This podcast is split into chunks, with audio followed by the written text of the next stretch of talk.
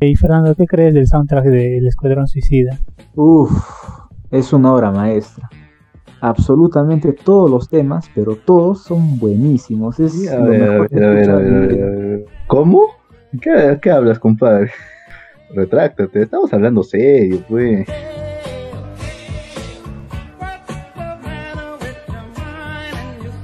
Buenos días, buenas tardes, buenas noches. Mi nombre es JD y vivo al ritmo de la desgracia.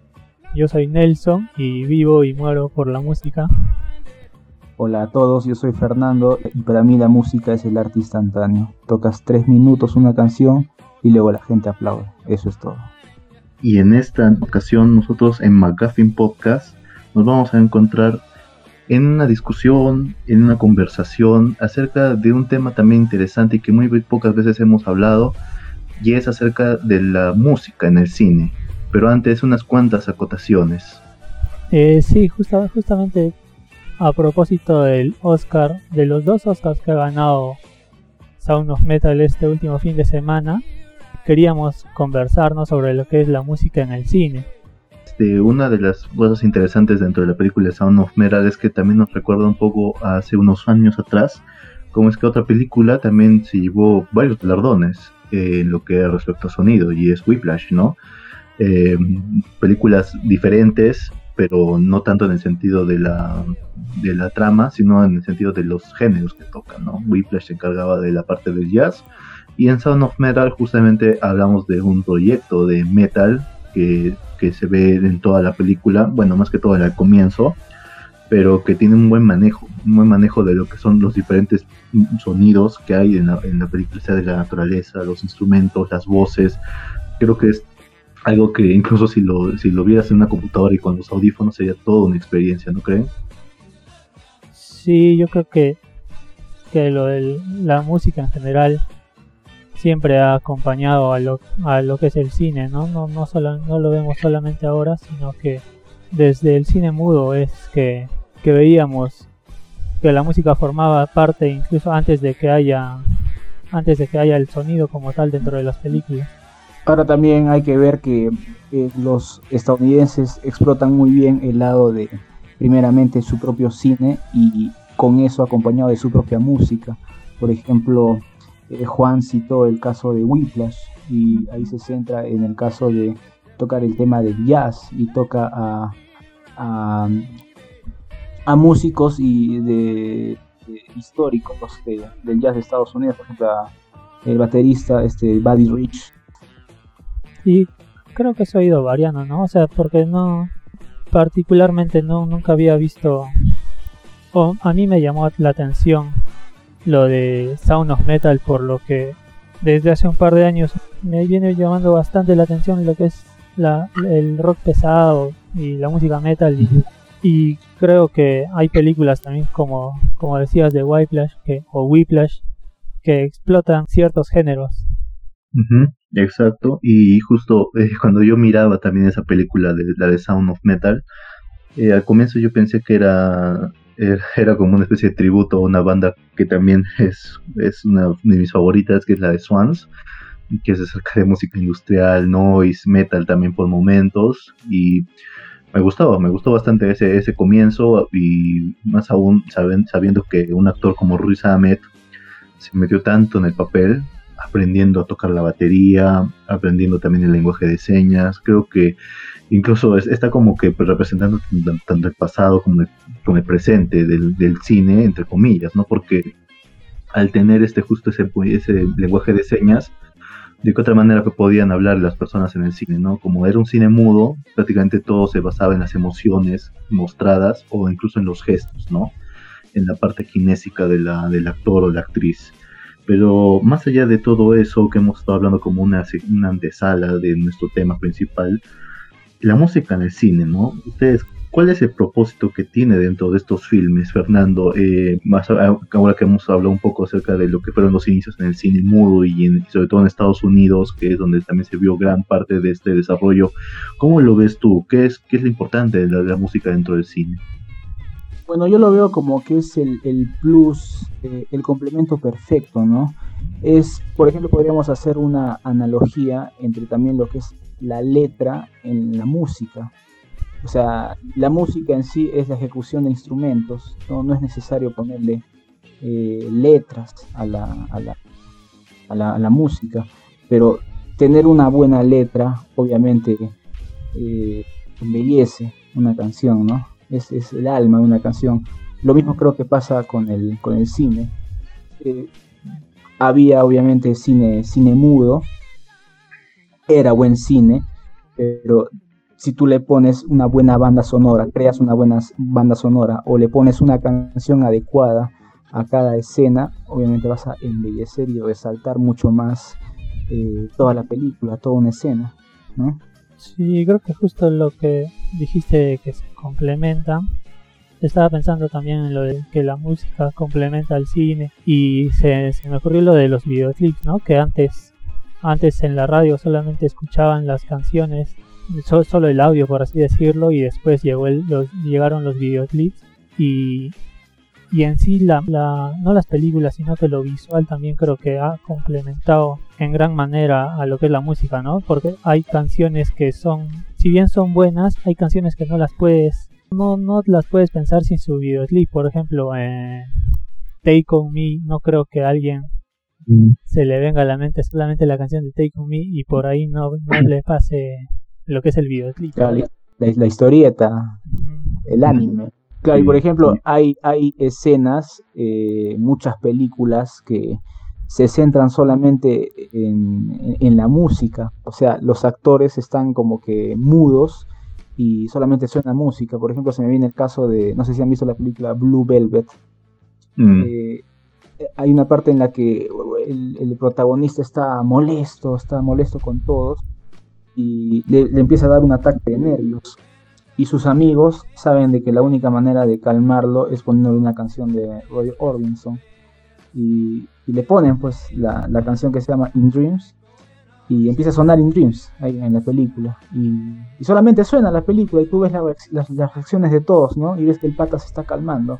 Pero durante más de un minuto o casi dos minutos solamente suena In Dreams en la, en escena ahí está la gran importancia de, escoger una, un, un buen soundtrack, una buena canción para, una escena.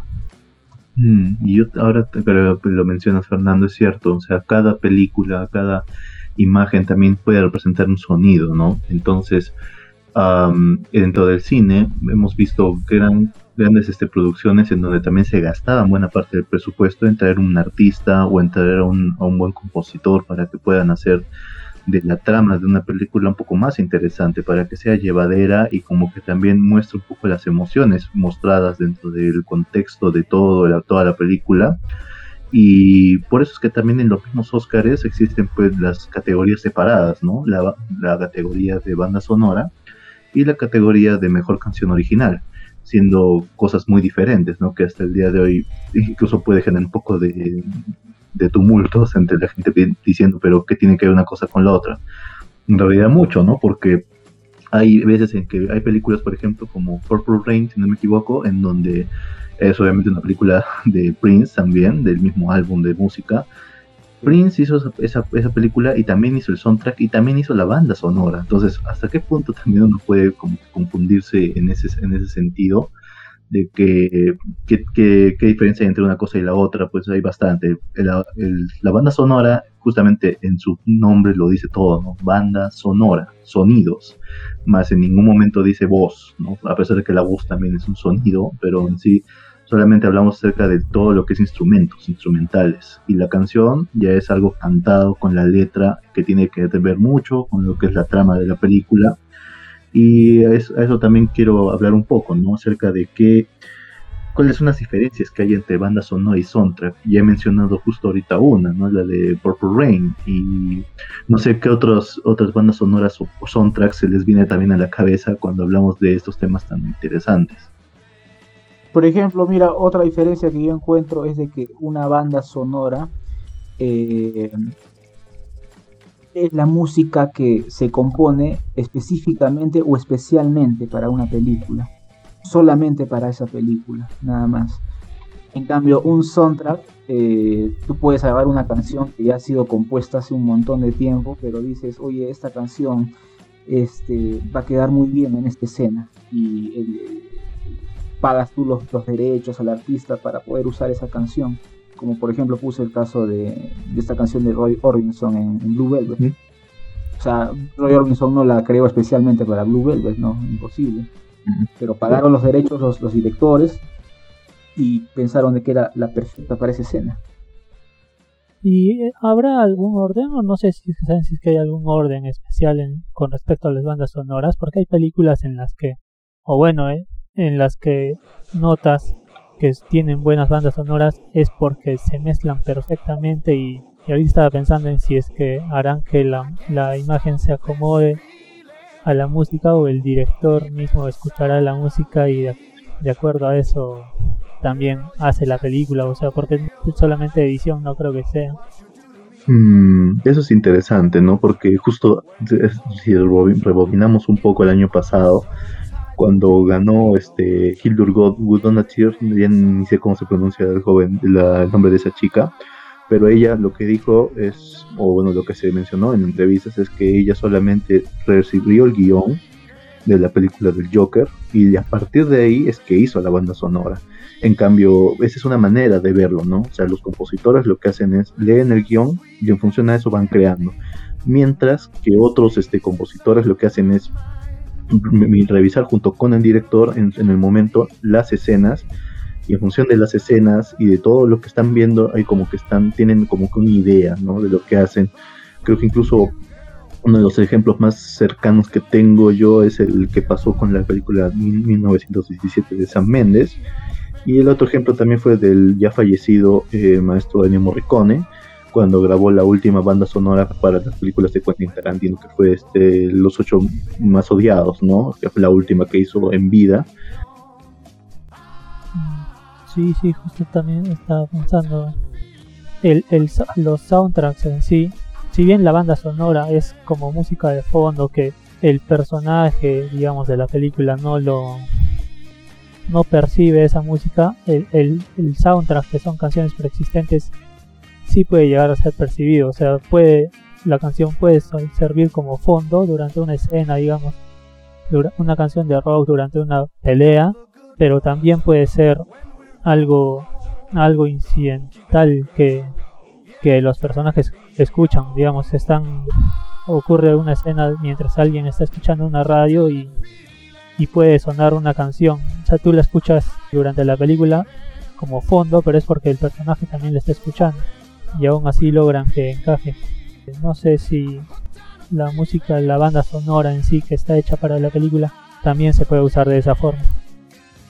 Mm, por momentos como que sí y y o sea también lo, lo hacen no o sea lo hacen algunas películas algunos directores creo que uno de los, también paga la redundancia del tema, es que Quentin Tarantino se me viene otra vez a la cabeza porque lo que hace Quentin es también utilizar antiguas canciones de la misma, de bandas sonoras antiguas de otras películas en sus películas, ¿no?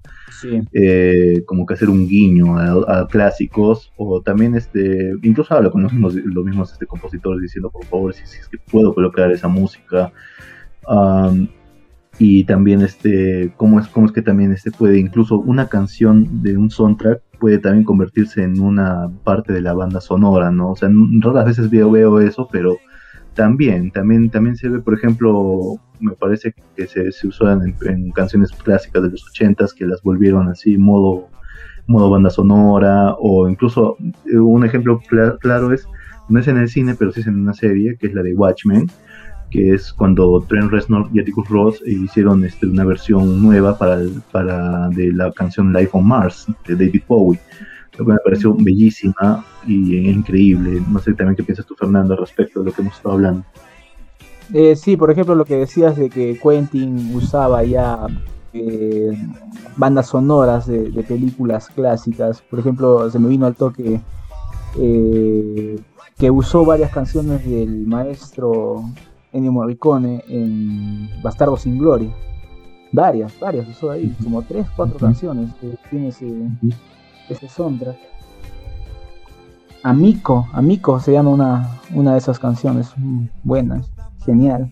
Justo creo que es en la parte que matan a la, a la chica, a la, a la dueña del, cine. Ah, Justo en esa parte pone. Ajá, a, a Susana. es genial esa parte, cómo usan... O sea, es una canción como que esperanzadora o, o, más que todo que como un desenlace, que ya es el desenlace de toda la historia, como que cada se va a acabar todo. Eso la pone en esa parte, ¿no? Donde le dispara el, pata que siempre la, acosaba y mueren los dos, pues. Esto con lo que, con, ahorita me has hecho acordar con lo que hablas de que Quentin recicló porque es precisamente reciclar, ¿no? Algunos, algunas canciones de Ennio Morricone. Mm. Y ah, eh, me acuerdo que hubo un problema en unos Oscars en los que ganó la mejor banda sonora la película de La Llegada, Arrival. Sí. Ah, ganó como mejor banda sonora, pero en, dentro de esa banda sonora estaban varias canciones que ya existían. Y Johan Johansson solo como que las adaptó, ¿no? Entonces creo que eso es creo que ahí podríamos también notar una gran diferencia entre lo que es un soundtrack y lo que es la banda sonora. Porque en los Oscars claramente lo diferenciaron, por lo menos esa vez. O bueno, la gente no diferenció, se dio cuenta que, ese premio estaba mal puesto porque si eran canciones recicladas, por así decirlo, eh, no sé si contarían como soundtrack o como banda sonora. Claro, o sea, incluso si, si nos vamos viendo por un lado más, este, más al lado de la música, del aspecto general de la música, em, cuando uno se presenta a los Grammys, esas cosas, eh, siempre les dicen, este, quieres, quieres, este, competir por la categoría de mejor álbum pop, digamos, entonces tiene que haber cierto porcentaje de material nuevo, ¿no? Entonces, lo mismo creo que aplica para los Oscars cuando uno se presenta en banda sonora, igual les deben decir lo mismo a los compositores. Es tu pieza tiene que ser más del 50% original, o 70, 80%, incluso 100% original. Y si no es así, entonces frito, pues, porque a menos de que coloques en la misma banda sonora, este, ya yo he hecho, es, estoy agarrando una pieza clásica antigua, pero le estoy dando mis arreglos. Es válido, es válido, solo que la diferencia es que lo que pasó con Arrival creo que no, no pudieron hacer esos arreglos como tales, porque si uno escucha, pues la, creo que la, melodía más, más común de Arrival, si no me equivoco, es la, creo que es la, incluso la colocan en algunos videos de YouTube cuando hacen recopilatorios de, escenas. Esa creo que es la, cita y, y, es algo que, evitó hacer Alexander Desplat, que es uno de los compositores también más ganadores de los Oscars en los últimos 10 años cuando ganó por el Gran Hotel Budapest. O sea, en esa banda sonora que él hizo habían piezas antiguas rusas incluso había, y aún así ganó. ¿Por qué? Porque él le dio los arreglos necesarios, cambió los instrumentos, agregó más instrumentos incluso, pero incluso en esos, en esos temas de cómo es que las bandas sonoras pueden este, tener problemas, también lo, tuvo unas grandes películas. si no me equivoco, eh, la banda sonora del Padrino 1 tuvo que tuvo que devolver incluso el premio o incluso o se les quitó la nominación al compositor Nino Rota porque decían que eran piezas que venían de otro compositor o que, o que estaban sacadas de otra parte y que no habían cambiado nada. Entonces, caballeros, le tuvieron que quitar su Oscar a una de las bandas sonoras para mí, una de las mejores de toda la historia. No sé, no sé si se acuerdan también alguno otro un problema parecido. Eh, no, más bien Juan, te quería preguntar si sabes si hubo algún problema con la, con la banda sonora de La Naranja Mecánica, porque usan varias composiciones de, Beethoven, pero las, las como que actualizan y les ponen sintetizadores. En la, es lo que se escucha en la película. O sea, la, la sinfonía número 9, por ejemplo, está con sintetizadores, no es es eh, quizás el, el, abuelo original que hubiera querido Beethoven. Por eso te, preguntaba si han habido problemas con eso o no, no habido mm, a ver, que yo recuerdo, no los nominaron a, Mejor Banda Sonora. Sí, no los nominaron por justamente ese tema, de que habían colocado varias piezas este, de, música clásica, sobre todo de Gran Ludwig. Entonces, eh, no, no, no, no, no se llegó a hacer, pero definitivamente incluso si lo presentaban eh, hubiera sido también un escándalo, ¿no? Más allá de la, de la forma en cómo la habían este, promocionado la película y cómo había llegado hasta cierto momento ahí en los premios. Si hubiera sido un escándalo, pero yo creo que uno de los más clásicos para mí, más controversiales fue lo de Nino Rota, ¿no? Sí, no creo que incluso, o sea, creo que veamos que ni siquiera en los Oscars está tan tan definida esa línea que separa lo que es una banda sonora y un soundtrack. Siempre hay por ahí algunas fallas de las que se pueden aprovechar. Como en cualquier cosa, ¿no? Como en cualquier lado, creo. Mm, Un caso particular, por ejemplo, es cuando, cuando ganó, me parece en el 70-71, eh, a mejor banda sonora eh, Let It Be de, de, los Beatles. O sea, ellos hicieron esta película documental en el, en el 70. Y me parece que debe ser la primera premiación de, de los Oscar a una banda de rock en la historia. No creo que haya habido. Creo que sí. O sea, es que en realidad también eh, muy pocas veces hemos visto como que a un músico de una banda hacer como que piezas piezas así de, bandas sonoras o que tengan que ver con, con, varios instrumentos a la vez, ¿no? Es, es bien raro y, y claro, eh, confirmo, o sea, en realidad Lady B ganó, ganó ese año mejor este, banda sonora original y fueron los primeros, o sea, está acreditado a todos los Beatles, incluso los colocan tanto música como letras. Es algo interesante. Y ahora, Fernando, que tú también comentabas acerca de que se muestran en la, en la naranja mecánica esos cambios en lo que son los sintetizadores, que está este, distorsionada las versiones clásicas de, algunos, de algunas composiciones de hace más de dos siglos yo me pongo a pensar también en la evolución que ha tenido estas bandas sonoras, ¿no? Incluso revisando acá los, los, premios que se van, incluso desde los años 40, cuando ya se, se, colocó el sonido como tal en las películas, hasta la actualidad, ¿no? O sea, quiero ver este qué, qué tanto ha estado evolucionando, porque ya no solamente se ha no solamente se trata de, de, de música, de instrumentos de, de, sinfónica, ¿no? Ya está convirtiéndose cada vez más en algo más este, automatizado, más electrónico. No sé si alguno tiene un ejemplo parecido o de esta evolución que estoy mencionando.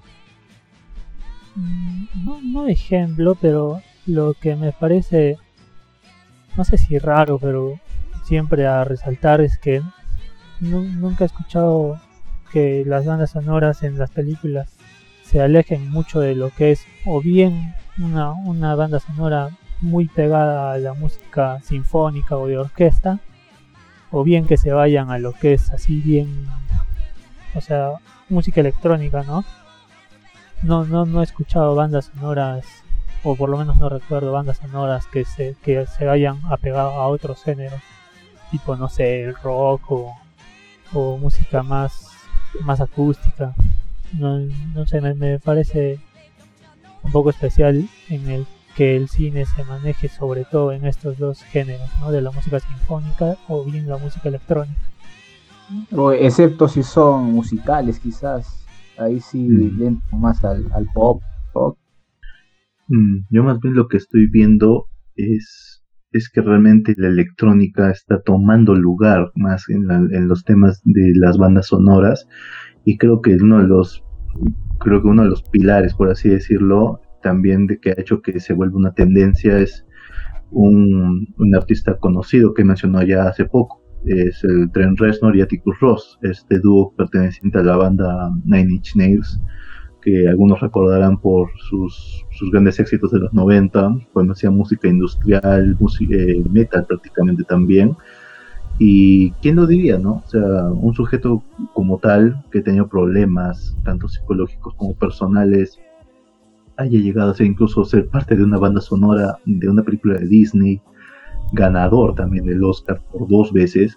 ¿Y cuál es la banda sonora a la que me refiero? Es la banda sonora de la red social, de esa película, por ejemplo, como se trataba, trataba temas de computadoras, de programación, lo que hizo este señor fue hacer una banda sonora utilizando justamente instrumentos electrónicos y, dándole un ambiente diferente. Es como si realmente tú pones la banda sonora de esta película y si tú estudiaste ciencias de computación eh, o eres ingeniero electrónico y estás en tu trabajo haciendo lo tuyo, créeme que es, es la mejor música para, para concentrarte, para tener este momentos de gloria, o sea, de que te puede salir todo bien y está marcando también la pauta ahorita entre un Reznor, ¿no? O sea, está quitándoles la batuta ahorita a otros compositores, siendo un poco más experimental en ese sentido y que la gente le esté gustando. Este, no sé tú también, Fernando, ¿qué, qué opinas acerca de, esta, de esto que estábamos comentando, de que la electrónica también está tomando su lugar? ¿O tú crees que las sinfónicas aún están todavía al borde de su apogeo?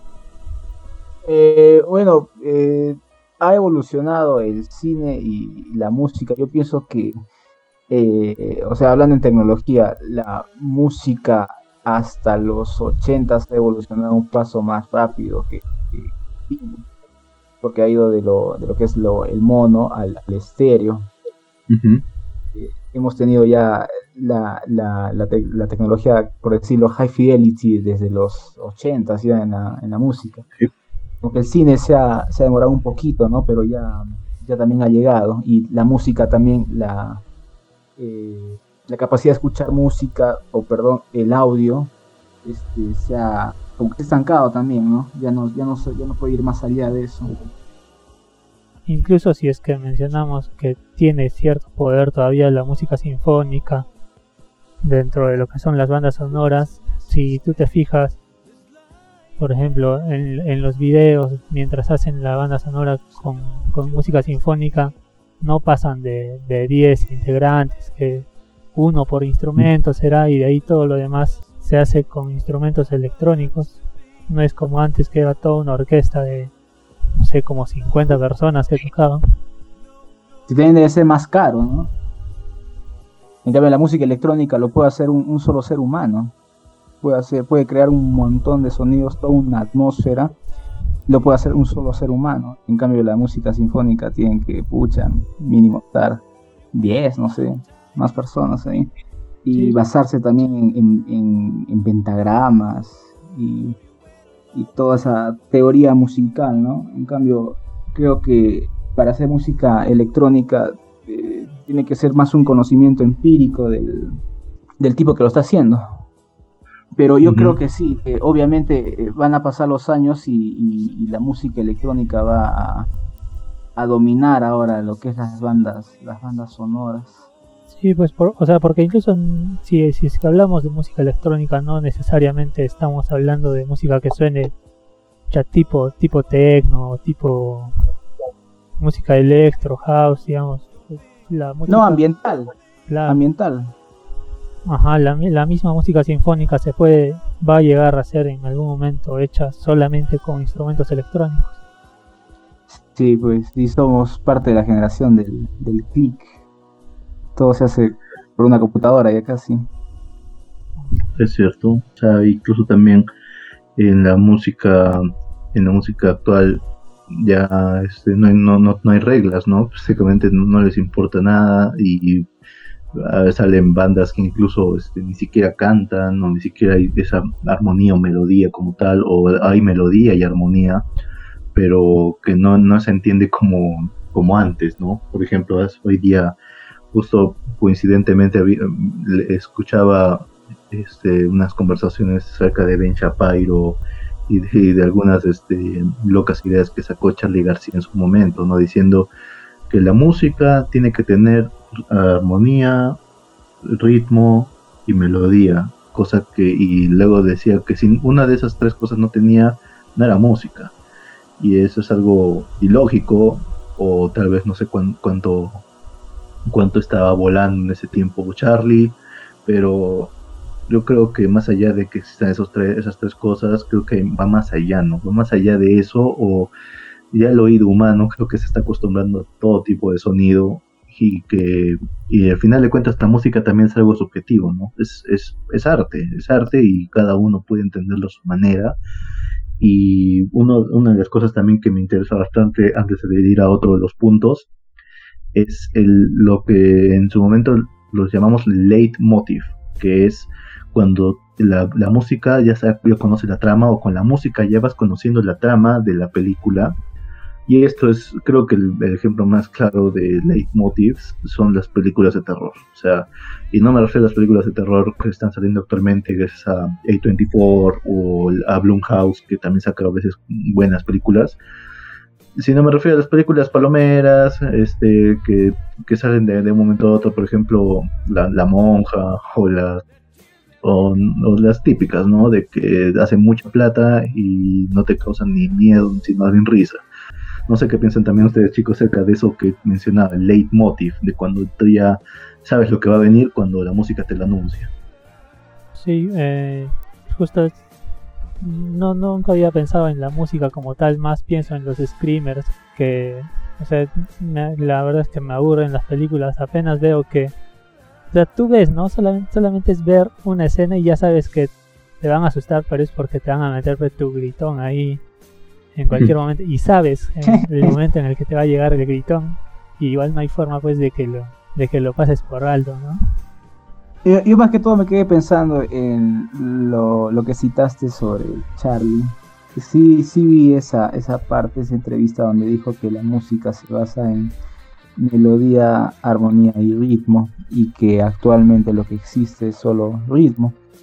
Eh, sí, yo pienso que sí, sí, en parte tiene razón Charlie. Por ejemplo, ahorita lo que está bastante de moda es el latin, la música urbana, el hip hop y el reggaetón, que se basan netamente en, en ritmo, pero también tienes razón en decir de que la música va más allá pues de eso, no, no solamente estas cosas que dice Charlie, por ejemplo la música eh, ambiental, ¿no? que no tiene casi nada de percusión. Conozco muchos discos ambientales que no tienen nada de, percusión, nada de ritmo, y, pero igual siguen siendo una expresión altísima de, buen arte. Sí, no, aparte del ambiental, eh, yo me he acostumbrado a escuchar. Creo que, creo que empecé con la música electrónica, pero así bien, bien suavecita, que casi no le escucho un principio y un final a la canción y de, ahí ya me fui apegando un poco a lo que es el metal, ¿no? Y no sé, no, no, no estoy 100% seguro si es que el metal necesariamente tiene, ¿qué es el ritmo?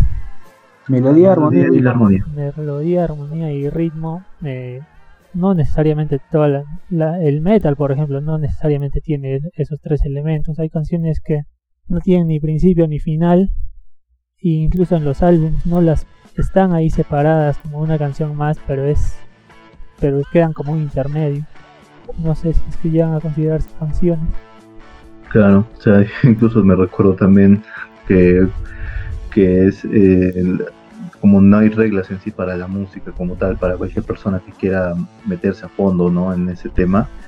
Ah, un claro ejemplo, por ejemplo, es que mm, es como que dirías a un cantante, canta pues, pero no sabe cantar. Por ejemplo, cantantes que no, no tienen buena voz, eh, millones hay, ¿no? O sea, un, caso clásico es Jimi Hendrix, o también es el mismo Lou Reed, ¿no? O sea, Lou Reed es prácticamente como alguien que está hablando, ¿no? Está hablando en sus canciones, habla o recita, o el mismo Bob Dylan también con su voz nasal, que más por esa razón también ganó Nobel, ¿no? O sea, porque la gente piensa que en vez de estar cantando, lo que está haciendo es recitando, y en cierta manera sí, porque o sea, no necesariamente que tener ese ritmo como tal o tener este, esa armonía o contarle que tú sepas lo que estás haciendo o lo que quieres este, mostrar en tu arte, creo que es válido, ¿no? Incluso si, si pongo citar a mismo Charlie, digo, pero, pero Charlie, papá, tú también has hecho música rarísima que incluso yo diría no tiene ritmo. Uno de, de, los más, claros ejemplos es cuando escuché el disco de La grasa de las capitales que es un disco de rock progresivo que en un momento te cambia el ritmo y, te dice, ¿qué es esta mezcolanza? Esta mezcolanza no la veía desde, no sé, desde un disco de jazz, este, jazz este destructivo improvisado, y el mismo jazz también ni siquiera tiene una escala como tal que te diga, ya sabes que esta pieza va de tal acá, de tal ritmo a tal ritmo, y, y me tienes que hacer caso, pues no, si no ya fuiste. Entonces, eh, yo pienso que cada compositor, cada artista que vaya a sacar una banda sonora, un soundtrack o lo que quiera demostrar, tiene, tiene, la, tiene la libertad de hacerlo, a menos de que trabaje para Disney. sorry por Tren no, salió bien.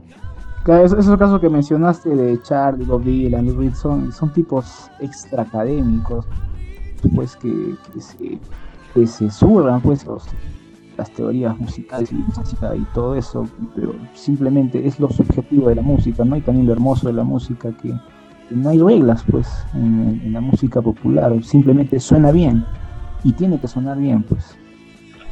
Y esos tipos que nombraste lo hacen muy bien. Es una pena también que, por ejemplo, al otro que citaste, a Charlie con Cerú Tirán y la grasa de las capitales. Yo al menos nunca he escuchado una película que tenga un soundtrack o canciones de Charlie. O quizás ustedes sí, pero es, una pena, ¿no? De que el tipo, habiendo hecho tantas obras, eh, hasta sinfónicas o progresivas, no, no tenga mayor popularidad en el, en el cine latinoamericano. Sí, creo que, creo que donde he escuchado canciones tanto de, de Charlie García o de Spinetta que nunca había escuchado en películas donde suenan bien es en documentales. En el último documental que subieron a Netflix, creo, sobre música latinoamericana, no recuerdo el nombre. Eh, rompan todo. Sí, sí. Sí, rompan todo.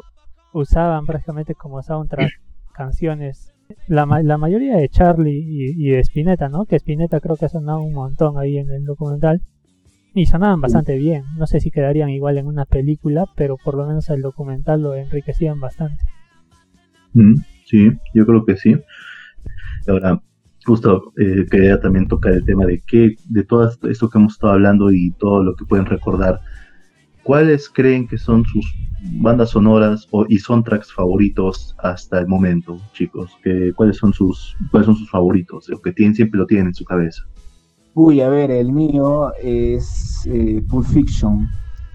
Eh, he descubierto un montón de bandas que no conocía y la situación en la que pone escoge las canciones Tarantino es es para mí perfecta, ¿no? Como, como pone, eh, es una mezcolanza de, de, surf rock, eh, punk, eh, también aires noventeros por ahí.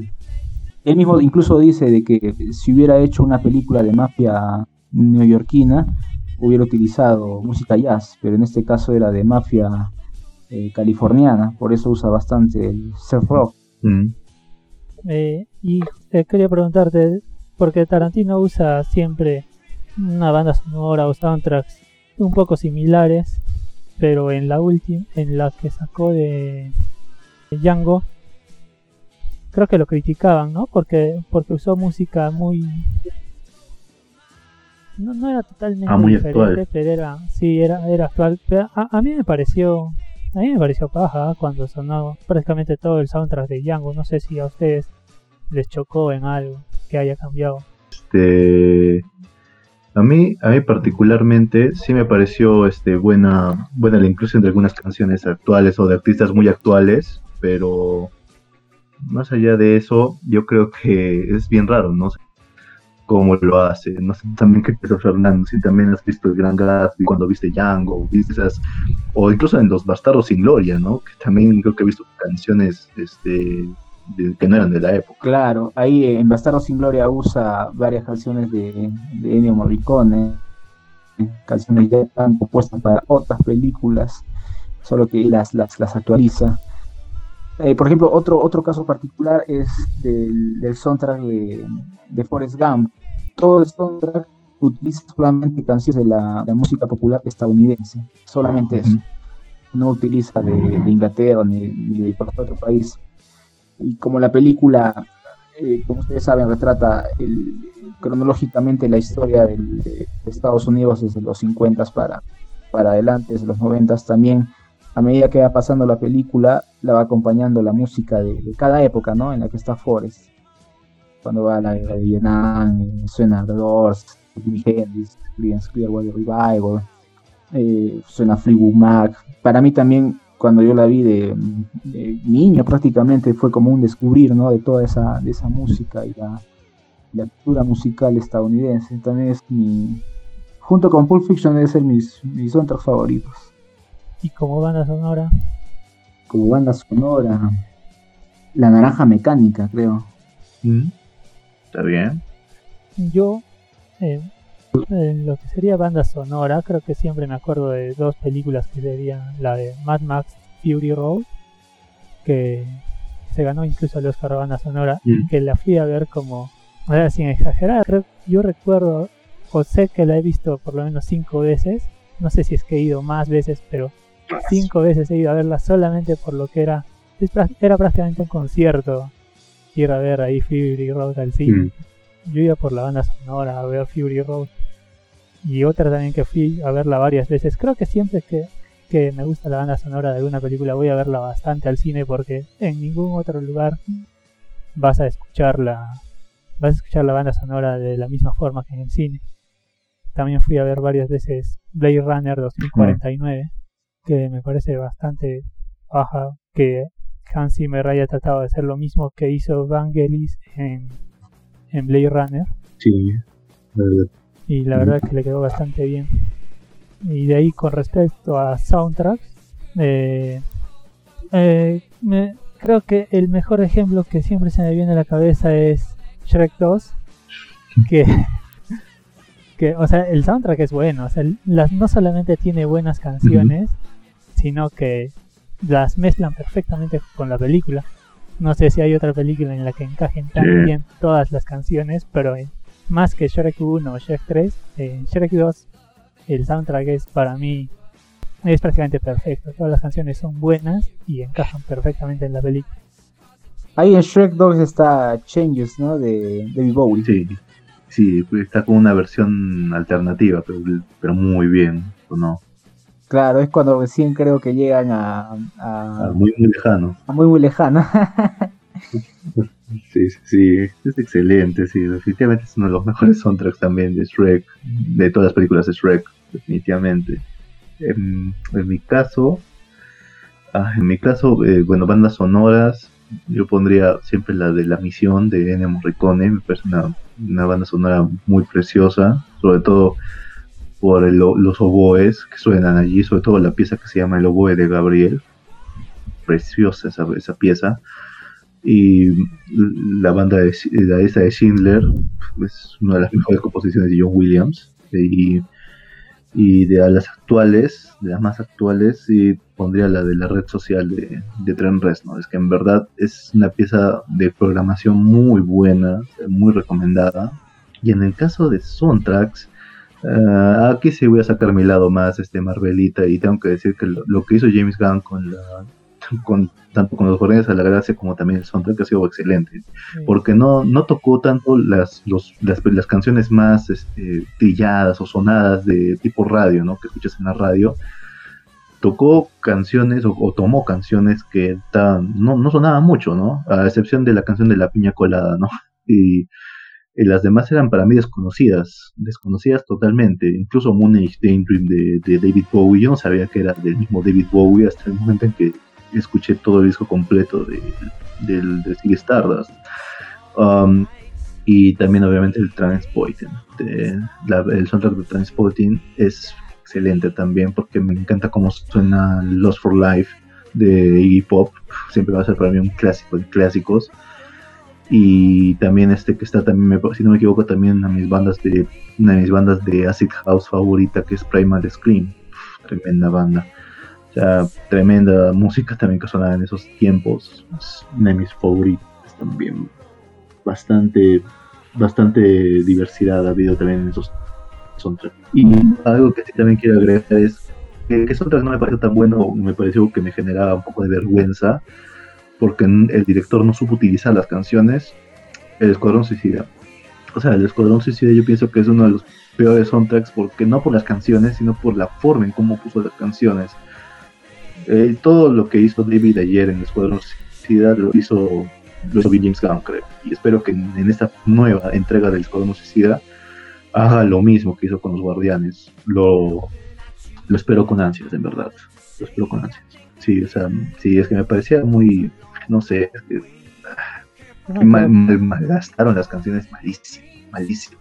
Sí, no, creo, creo que es la única película con la que me da ganas de salirme del cine porque no sé, pero eran malas. Se la metía donde sea. La canción era como que haya dejado su playlist abierta y sonaban nomás. No tenían orden o, sonaban más fuerte. No te dejaban escuchar. Sí, pues. Otro soundtrack hermoso es el de Irishman, la última de Scorsese. Usa canciones antiguas, caletas de, de los 50, 40 y ahí pide asesoría a Robbie Robertson de mm. una banda canadiense llamada The Band. Y Robbie ah, Robertson también, también compone, me parece, una o dos canciones especialmente para la, para la película. Es hermoso, es hermoso ese soundtrack. Incluso en la sección, en la sección que, que filman en Miami pone a Pérez Prado. Eh, es chévere, es chévere, muy variado ese, ese soundtrack. Mm, es cierto, o sea, cuando, cuando un director se pone en contacto con una superestrella de los años 60 como Robbie y que en paz descansen los otros dos miembros, creo que eran los dos, sí, los otros dos miembros de The Band, que también era una banda este, que tocaba con Bob Dylan. Eh, una combinación gloriosa, creo yo. Creo que también uno de los que más me recuerda también es Nick Cave, si no me equivoco, cuando también hacía este, bandas sonoras, incluso aparecían canciones de él en otras películas, incluyendo la de Shrek 2, porque si, si no me equivoco, eh, la canción este, People Ain't No Good suena cuando, cuando están en el bar y están todos tristes porque les salió todo mal, ¿no? Y tocan, tocan el piano, ¿no? Just people just ain't no good. Y recién hace poco me di cuenta que era Nick Cave. Qué grande, qué grande. Pero también algo, algo de algo de Scorsese tiene Tarantino, ¿no? Porque por ejemplo, hablábamos de Tarantino que escoge canciones como que caletas, ¿no? De, los 60, 70 y las eh, actualiza. Eh, más o menos eso es también lo que hacía eh, Scorsese, por ejemplo, en la película Goodfellas. Utiliza canciones de, bandas femeninas de los años 60, en las caletas y las reactualiza. Esa película es del 90, me parece. Igual, igual, buen, gran soundtrack. Está Sick Vicious también. Cantaron una canción de una versión de My Way de Frank Sinatra. Con eso acaba la película. Justo en la parte de los créditos, creo que es eso. Mm, cierto, me has hecho acordar. En, si Scorsese fue, ama los Rolling Stones, y más que yo recuerde también utiliza bastante Gimme Shelter. Gimme Shelter utiliza bastante. Y cómo olvidar la vez que sonó este Comfortably Numb, pero la versión en vivo, si no me equivoco, en los, en los infiltrados. En los infiltrados hay muy buena, buena música también, muy buena música.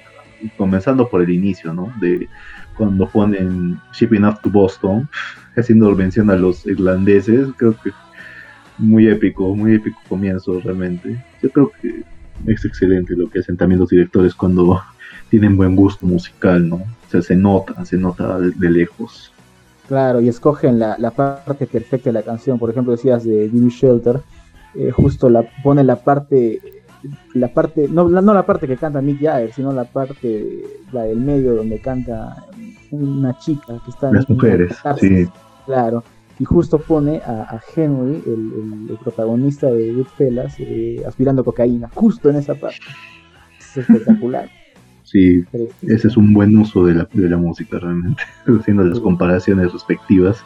Ahora, este, para, para también este, ver un, los últimos temas, eh, compositores más reconocidos, escuchados o de más trayectoria que tengan ustedes, ¿cuáles serían y cuál, cuáles recomendarían también, no? Este, ¿Cuáles son esas esa música de algún sujeto que sea marcado de por vida? Ennio Morricone. ¿Alguna pieza en particular?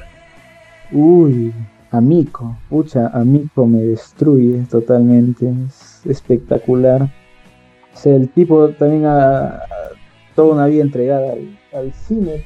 Amico es la que más, la que más me encanta. Es una canción corta, relativamente, ¿no? 3, 4 minutos, pero son totalmente precisos. Usa un órgano Hammond, eh, orquestación. Perfecto, es perfecto. Don Nelson, usted. Mm, yo que soy más apegado, creo, a lo que es la ciencia ficción, me quedaría con Hans Zimmer. ¿Mm? Sí, que ya le eché el ojo cuando en las canciones de, de, la trilogía de, Nolan, no sé si le mete música a las tres, pero ya donde, donde ya lo para mí se consagró fue con, con Blade Runner 2049, que era, escucha, eh, tú escuchabas la música y ya te sentías como que estabas ahí en el futuro. Era muy fácil. Y hay que esperar nada más que salga Doom. Cuando salga Doom, uy, uy, uy. esa también va a ser una obra maestra y espero que también ya sea su, su Oscar también tan, tan pedido por tantos años. Mm, yo, yo también diría una de Hans Zimmer, pero como ya me ganaste, voy a decir Alexander Desplat. Um, me encanta ese compositor y sobre todo la banda, los, trabajos que ha estado haciendo con, con, el director Wes Anderson. Y diría principalmente la... Ah, ¿Cómo se llama esta película? Eh, la de los chiquitos en, que están en un campamento. Um, de Moonrise Kingdom. En la, banda sonora que hace, que hace Alexander Desplat de Moonrise, Kingdom es brillante, sobre todo lo que son las etapas del, creo que se llama The Weather Station están como que todas las partes incluso en cierta, cierto momento el chiquillo habla y, comienza a, escribir cada, instrumento dentro de la pieza wow me encanta yo la recomendaría bastante bastante a ese compositor porque ha hecho trabajos excelentes y también creo su trabajo que hizo con la forma del agua. ¿Por qué? Porque cuando escuché las melodías de esa banda sonora, es como si realmente estuvieses tú dentro de la cápsula eh, sumergida en el agua, ¿no? Yo lo siento de esa forma y creo que también una justa ganadora también del Oscar en su momento. Tiene mucho por mucho, mucho por delante de ese pata y creo que grandes compositores este, franceses están saliendo de, allí con buenas ideas. Ah, hay, uno también que con, lo que estaba buscando y su nombre no me sonaba, pero es John Williams, o no sé si a ustedes les suena, pero estaba viendo las películas a, las que les ha hecho banda sonora y le, ha mm. hecho para Star Wars, para Indiana Jones, para Jurassic Park, E.T., para Tiburón. y la verdad es que es resaltable, ¿no? Porque es muy, son películas que tú escuchas la música y las reconoces al instante. Sí, es, cierto. Tiene cada, cada artista tiene su propia eh, su marca de agua, ¿no? Por así decirlo. Mm, es cierto. John Williams también es uno de los padres, eh, junto con, con Ennio Morricone. Creo que para mí son los dos como que los dos Kayosamas, por así decirlo, de, la música. Y, en cierta forma también eh, hay que, quiero reconocer el otro, otro compositor importante que no, no, se ha mencionado, creo que es Philip Glass, em, sobre todo el trabajo que hizo en The Truman Show. Es como si realmente estuviese en un sueño, ¿no? como si yo también fuese Truman, ¿no? todos somos Truman eh, porque lo que hace ahí ese hombre es excelente, sobre todo las piezas de piano. Wow. Disculpa, ¿cómo se llama el, el, compositor de, de, las películas de James Bond? John Barry, creo. John Barry, sí. A ver, a ver, a ver, Él también es un maestro. Él, es el ah, que hizo pues, de, de, Rusia con amor, ¿no? Sí, sí, sí, sí, sí, sí, sí. Exactamente la de John Barry. Claro, y es cierto, una de las cosas más queridas por la academia es las, las canciones y las bandas sonoras de, la gente 007. O sea, solo miremos más atrás. ¿Cuántas películas de James Bond se han ganado el Oscar, tanto banda sonora como canción original? A ver, en canción original, Adele, Sam Smith, y posiblemente también en La Chiquilla, la vida que van a dar el Oscar. Mm. Y en James Bond, por favor, Goldfinger. Nunca olvidaré la, la canción Goldfinger y eso también habría cambiado porque, o sea, si bien ahorita nos acordamos de canciones como las de James Bond que dices, o las de Tiburón, que tú mm. ya las relacionas directamente con una película, que sabes que son buenas, últimamente no, no, que yo sepa, no hay canciones originales que han marcado tanta historia como antes marcaban. sí, no, o sea, ahora que lo dices Nelson, no, ya no es como antes, ¿no? Porque, bueno, una, creo que la creatividad que están teniendo los artistas es cada vez menor, o tal vez no hay mucha inspiración de por medio, ¿no? Creo que la última canción original como tal que me, me gustó fue la de Eight Mile, la de, la de Eminem, ¿no? La de Lose Yourself se ha vuelto un clásico clásicos y creo que no lleva ni 20 años la película, creo que recién el siguiente año cumple 20 años la película, entonces no, no he visto tanta magia, tanta marca registrada como se ve en otras canciones. Purple Rain también es otro ejemplo que es de los 80 o la misma Against All Odds, creo, si no me equivoco, de Phil Collins. ah, pues claro, las, las canciones antiguas de Disney, pues no.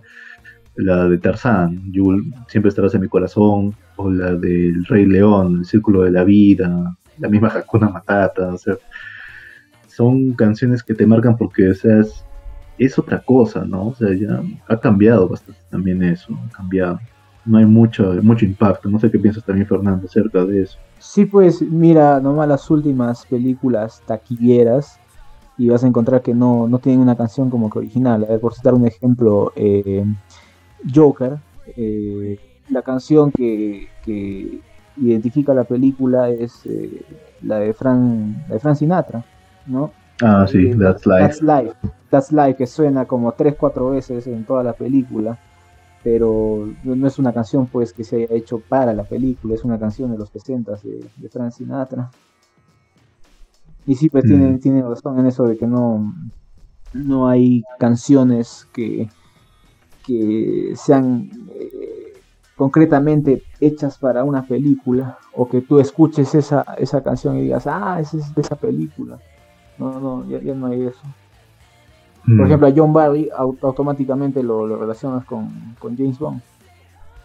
Incluso ni siquiera conoces a John Barry, ya de inmediato dices, ah, su, la, canción de James Bond. Es cierto, es, es completamente cierto. No tengo dudas. Y, pero también la otra cosa más triste de, la, de este uso de canciones es cuando es cuando, por ejemplo, en las películas que hablan acerca de música también, ¿no? Las películas que hablan de música. Por ejemplo, el caso de último que no me gustó mucho fue la de Bohemian Rhapsody porque pudo ser más. Es más, yo sigo pensando que ojalá Sasha Baron Cohen en algún momento se anime y diga, ¿saben qué? Voy a hacer un, voy a hacer mi versión de Bohemian Rhapsody, pero con otro título, pues. Porque, porque me hubiera gustado ver esa, esa toma, ¿no? Porque cuando yo vi la película dije, ya, a mí me gusta Queen, pero lo que me, la moraleja que me dejó también esa, esa película es, vaya, como odio la época, la época este, comercial de Queen. Me hizo buscar las canciones antiguas, antiguas de los primeros discos de Queen y los últimos discos de Queen, incluyendo el disco póstumo de, de, con, con, Freddie Mercury que era el Made in Heaven, si no me equivoco. He llegado a apreciar mucho más esa música que la música que me muestran en la película. Creo que también se ha vuelto un poco trillado, ¿no? Por sobre todo, sobre todo la misma Bohemian Rhapsody, porque cada vez que suena esa canción me recuerda a lo que pudo haber sido la película del Escuadrón Suicida también. qué bien usaron esa canción en el tráiler y qué mal sonó en la película. No, sí, y también resaltar que se han puesto últimamente muy de moda los, las, las biopics, ¿no? Me parece que están haciendo la de David Bowie, pero dicen de que no van a usar las canciones originales de, David en la película, y eso ya como que le ha dado un bajón, ¿no? a todos los fans con respecto mm. a, esa película. Eh, a mí tampoco no me pareció tan buena la, la, película de, de Queen, la Bohemian Rhapsody.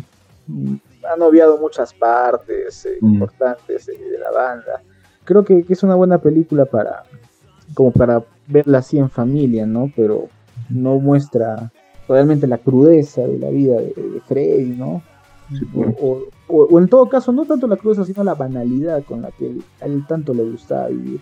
Sí, pues, esos eran buenos biopics. No sé, tú también, Nelson, ¿recuerdas algún biopic en donde eh, utilicen la música bien del mismo artista o, algún caso particular? Ahorita no se me viene a la mente, pero lo que me ha hecho acordar Fernando es de lo del, lo del biopic que va a salir de de David Bowie que eh, la verdad no le veo ni pies ni cabeza que salga algo de David Bowie y que no tenga una sola canción de él. incluso pensé que ya la habían cancelado, no sé, porque no veo noticias hace tiempo. yo vi hace poco, yo vi hace poco las críticas que le han salido y, y creo que yo soy un profeta porque en un momento en el, creo que en el grupo, no me acuerdo si fue en, el de Cuyuyo o en el de 5, yo dije, esta película va a ser destruida por la crítica. Reviso, revisé la semana pasada 35 de 100. Digo, bueno, no, no soy un profeta, pero cuando no sabes, cuando no vas a, cuando tocas un tema de una persona la cual incluso muerta dijo, no quiero que me hagan una película, ya está el resultado. Y lo peor es que, o sea, utilizaron covers, o sea, las canciones covers que tocaba David Bowie porque los tiene y los tiene también en sus primeros discos, pero eso no es Bowie, pues, o sea, es una falta de respeto tanto para su muerte como para su vida en sí y para la familia que tiene, ¿no? O sea, creo que, creo que es algo que también eh, por eso es que yo creo, en cierta manera, que Rocketman me parece superior a, a Bohemian Rhapsody, porque al menos tienes al artista vivo, haciendo como que diciéndome, sí, esto, esto me gusta, esto no me gusta, o incluso exagerando, ¿no? Porque Rocketman también cae en eso, en la exageración, que es este muy, muy, muy, no ficticia, sino muy, muy adornada, ¿no? Muy adornada, pero que al menos sí muestra sin tapujos lo que fue la vida de, una, de, un, de un artista homosexual o que salió del closet y que no fue nada fácil. O la, la, biopic que salió también hace unos años de, de, los Beat Boys, que para mí también es increíble, que no haya tenido ninguna nominación o no haya tenido una nominación de actor por Paul Dano. O sea, ese tipo de películas me encantaría ver cuando el artista está vivo o cuando realmente pueden utilizar este, la ayuda del mismo artista para que digan, ¿te gusta esto? Sí, no, quiero que utilices esta canción, no quiero que utilices esta canción, y más aún cuando el mismo artista, estando vivo, hace la canción o canta una canción original para esa película, como lo hizo el mismo Elton John y como lo hizo también en su momento All Day, no si no me equivoco, y con, junto con el, cantante de los Beach Boys, Brian Wilson. Se hace falta mucho eso y me encantaría volver a verlo en una biopic. Y con respecto a, musicales, eh, que esa parte también la estamos obviando un poco, ¿cuáles son sus eh, musicales favoritos? Mm, tú, Nelson, ¿tú tienes una a la mano? Mm, se me ha venido a la mente Hedwig, Hedwig and the Angry Inch, que, que la vimos en un cineforo hace, hace dos años, creo. Y la verdad es que la película es bastante buena y todo es bueno, a todo. La canción también se me quedó. Dos de esas canciones las tengo ahí guardadas desde esa vez y la verdad es que las escucho como, como cualquier otra canción. Ya se me han quedado más que como película, como canción. Mm, ya, a mí se me, me viene a la cabeza Mulan Rouge y y The Greatest Showman. O sea, no sé por qué, pero The Greatest Showman también se me viene a la cabeza porque, no sé, me gusta cómo canta Hugh Jackman. Y Mulan Rouge porque me gusta la música que hacen tipo cabaret. Es, brillante, me encanta también. Bueno, también diría Chicago, pero más me gusta Mulan Rouge porque es, no sé, me parece más chévere. Y en otro musical, bueno, um, la de Los Miserables, ¿no? Porque al final de cuentas, este a pesar de que no, no, hay, no son grandes cantantes los actores que están allí, la mayoría, dan su, dan su cuota, ¿no? Anne Haraway, que bueno, sí tiene buena voz, Hugh Jackman, que también tiene buena voz, uh, Eddie Redmayne también en su momento, yo no esperaba que cantara así, ¿no? Y bueno, Amanda Seyfried obviamente canta, creo que lo más común, lo más conocido es escucharle a Mamma Mía, y, y pero menos Russell Crowe. Nunca me ha gustado cómo canta, pero sí me gusta mucho la canción Stars. A veces la canto. Y no, me da vergüenza decirlo. Me, gusta mucho la canción Stars. De mí mi favorito es eh, los Blues Brothers, que muestran al, mejor John Belushi del 80, del 80. Sí, cantan canciones clásicas y en la película también se ve a Arita Franklin, al mismo Ray Charles en buena, muy buena forma. Eh, a este blusero, no me acuerdo cómo se llama, un blusero negro que canta Boom Boom. Es ah. genial, es bien, bien genial la película. Y es chistosa, pues obviamente. Mezclan humor con música, soul, bastante soul. No tanto rock, más soul, rhythm and blues. Muy buena película. Y siempre mencionan Rosa a Disney, ¿no? Que ah, creo que no hay canción que hayan sacado que no se haya vuelto un clásico. En inglés y en español. Mulan, sobre todo. Mulan, Tarzán, Rey de León. Que no tanto son musicales, pero tienen unas canciones bien bonitas. Muy bien, jóvenes. Este, realmente podríamos estar acá toda la noche, todo el día, conversando acerca de esto y mucho más porque somos también gente apasionada por la música y porque también es parte importante del cine. Pero este, unas últimas palabras, chicos, antes de terminar. Bueno, eh, hemos estado hablando un poco de música ambiental y yo les recomendaría escuchar a un músico arequipeño que se llama La Vi. Escúchenlo bastante, es muy recomendable. Y también mencionarles de que yo, Fernando Morales, eh, edito en un... Soy bloguero, estoy en un blog musical llamado Impulsor FM.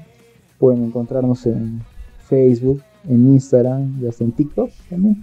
Y para, para que estén al tanto de lo que está pasando ahorita en la música arequipeña actual y también lo que pasaba hace años, en los 50, en los 60, pueden darse una vuelta y leer ahí las reseñas. Sí, yo también quería despedirme sin, sin no dejar de recomendar Mandy, que es una película que he visto hace, hace poco y que también le puse una reseña por ahí, que la verdad es que Mandy se siente como es como una canción de metal que la escuchas por primera vez y sabes que es buena y es buena. Eh, la misma emoción la sentí con Mandy. Son dos horas de película que la verdad es que terminé la película y, pensé que no me iba a emocionar tanto con otra película que, que casi un mes no vi ninguna otra porque no me llamaba la atención ver otra película. Yo también, este, antes de despedirme, quería recomendar la película, bueno, sobre todo la película uh, esa, la de Moonrise Kingdom de, de Wes Anderson, en verdad es bien chévere, tiene buenos planos, tiene buenas actuaciones, tiene buena banda sonora y como siempre cuenta con la con la con, con, los colorinches que tiene siempre Wes Anderson. Y podría decirse que es una película mini hipster porque como están actores chiquillos allí más algunos cuantos mayores es una película para toda la familia y me parece que está en Netflix, si no me equivoco, así que aprovechenla y sigan también este, buscando bandas sonoras y grandes artistas que por favor están en Spotify, en YouTube, en lo que sea. Y así vamos cerrando. No se olviden por favor de seguirnos en nuestras redes sociales como McGuffin Podcast en Spotify y Cuyo Cine Club tanto en Facebook como en Instagram. Así que de mi parte es un hasta luego. Muchas gracias chicos por todo. Buenas noches, días y tardes. Buenas noches. Chao, chao. Chao, chao a todos.